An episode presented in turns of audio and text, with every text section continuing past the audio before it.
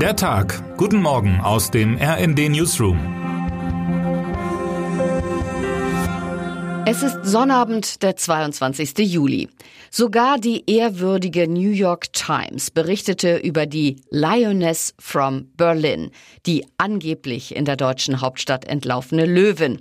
Medien in aller Welt, seriöse und weniger seriöse, machten die gleiche Erfahrung. Die Löwin brachte Aufmerksamkeit und Klicks wie wenige andere Geschichten der letzten Zeit. Sogar der abschließende Bericht vom Freitagabend darüber, dass alle vorherigen Berichte nicht stimmten, wurden von überdurchschnittlich vielen Menschen gelesen. Zu besichtigen sind in diesem Fall frappierende Absurditäten auf gleich mehreren Ebenen. Es beginnt mit dem unprofessionellen Behördenhandeln im Berliner Vorort Kleinmachnow. Die Videoaufnahmen der angeblichen Löwen zeigen in Wahrheit lediglich, wie bei wenig Licht ein von der Seite nicht vollständig sichtbares Wildschwein sich an einem Baum reibt. Dieses Schuppern sei etwas ganz Normales, höhnen Leute, die gar keine Experten sind, aber schon mal Wildschweine gesehen haben. Hätte man vielleicht mal einen Jäger fragen sollen? Zum Beispiel einen aus Niedersachsen? Inzwischen sind alle natürlich klüger. Der Schwanz, die Rückenpartie, die Ohren, da passt fast gar nichts, notiert RD-Reporter Marco Nehmer in seinem Feature unter dem schönen Titel Das Wildschwein, das für eineinhalb Tage eine Löwin sein durfte. Nehmer legt den Finger in die Wunde. Hätte man das nicht schon früher ahnen und einen derartigen Großeinsatz samt seiner Kosten vermeiden können? Zu denken gibt aber auch die Reaktion von Leserinnen und Lesern quer durch Deutschland und weltweit. Mit konkreter Gefährdung lässt sich die ungewöhnlich hohe Aufmerksamkeit für das Thema nicht erklären. Der größte Teil des Publikums verfolgte die Großwildjagd, wie die Bild sie nannte, im Raum Berlin aus einer mehr als sicheren Entfernung. Zu spüren ist hier mit Macht die große Sehnsucht vieler Menschen nach der einfachen Geschichte. Themen aus Politik, Wirtschaft oder Gesellschaft erscheinen vielen oft allzu unzugänglich, kompliziert und uneindeutig. Der Löwe ist los, das ist dagegen eine erfreulich übersichtliche Sache. Vorkenntnisse sind nicht erforderlich, jeder kann einsteigen, jeder kann mitreden. Der Löwe ist los, so hieß schon eine Kinderbuchreihe von Max Kruse aus den 50er Jahren. Die Augsburger Puppenkiste hat fünf Folgen fürs Fernsehen verfilmt. Das aus dem Käfig entwichene Raubtier ist und bleibt eine klassische Story mit magischer Kraft.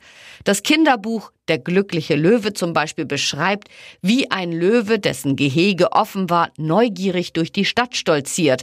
Während alle sich aufregen, kommt Franz, der Sohn des Wärters, und bringt den glücklichen Löwen ganz entspannt zurück in den Zoo.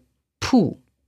Das Kind in uns allen wünscht sich ein solches Happy End auch für viele gerade real laufende Geschichten. Doch danach sieht es vorerst jedenfalls nicht aus. Im Schwarzen Meer zum Beispiel wachsen derzeit gefährliche Spannungen. Russland blockiert zivile Getreidefrachter, die ukrainische Häfen anlaufen wollen. Die NATO will sich diesen Eingriff in die Freiheit der Seefahrt nicht bieten lassen, fürchtet aber eine direkte Konfrontation mit Russland. Lesen Sie dazu unseren Hintergrundbericht Das Stavridis-Szenario Kuba-Krise im Schwarzen Meer. Spannend wird es am Sonntag auch in Spanien. Parlamentswahlen stehen an. Dass der sozialdemokratische Premier Pedro Sanchez keine Mehrheit mehr bekommt, gilt als ausgemacht. Gerechnet wird mit einem Rekordergebnis für die rechtsradikale Partei Vox. Warum das so ist, erklärt unser Madrider Korrespondent Martin Dahms. Deutschlands Christdemokraten bearbeiten unterdessen mal wieder ein selbsterzeugtes Problem. CDU-Chef Friedrich Merz hat viele Parteifreunde vor den Kopf gestoßen mit seiner Aussage, die Union biete eine, so wörtlich, Alternative für Deutschland mit Substanz.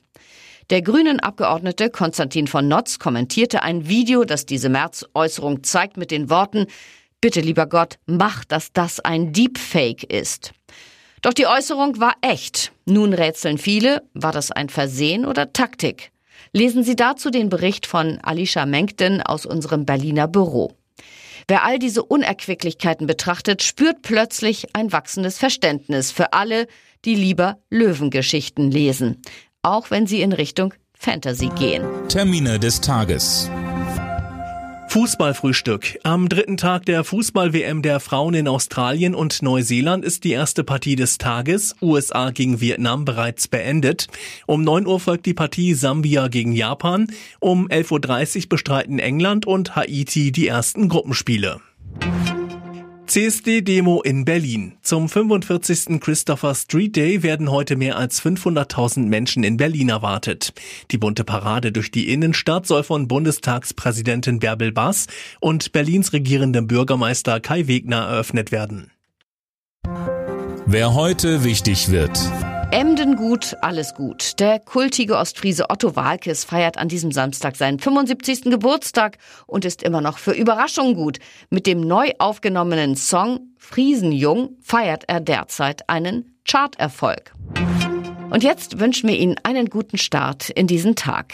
Text Matthias Koch, am Mikrofon André Glatzel und Christiane Hampe. Mit rnd.de, der Webseite des Redaktionsnetzwerks Deutschland, halten wir Sie durchgehend auf dem neuesten Stand. Alle Artikel aus diesem Newsletter finden Sie immer auf rnd.de slash der Tag.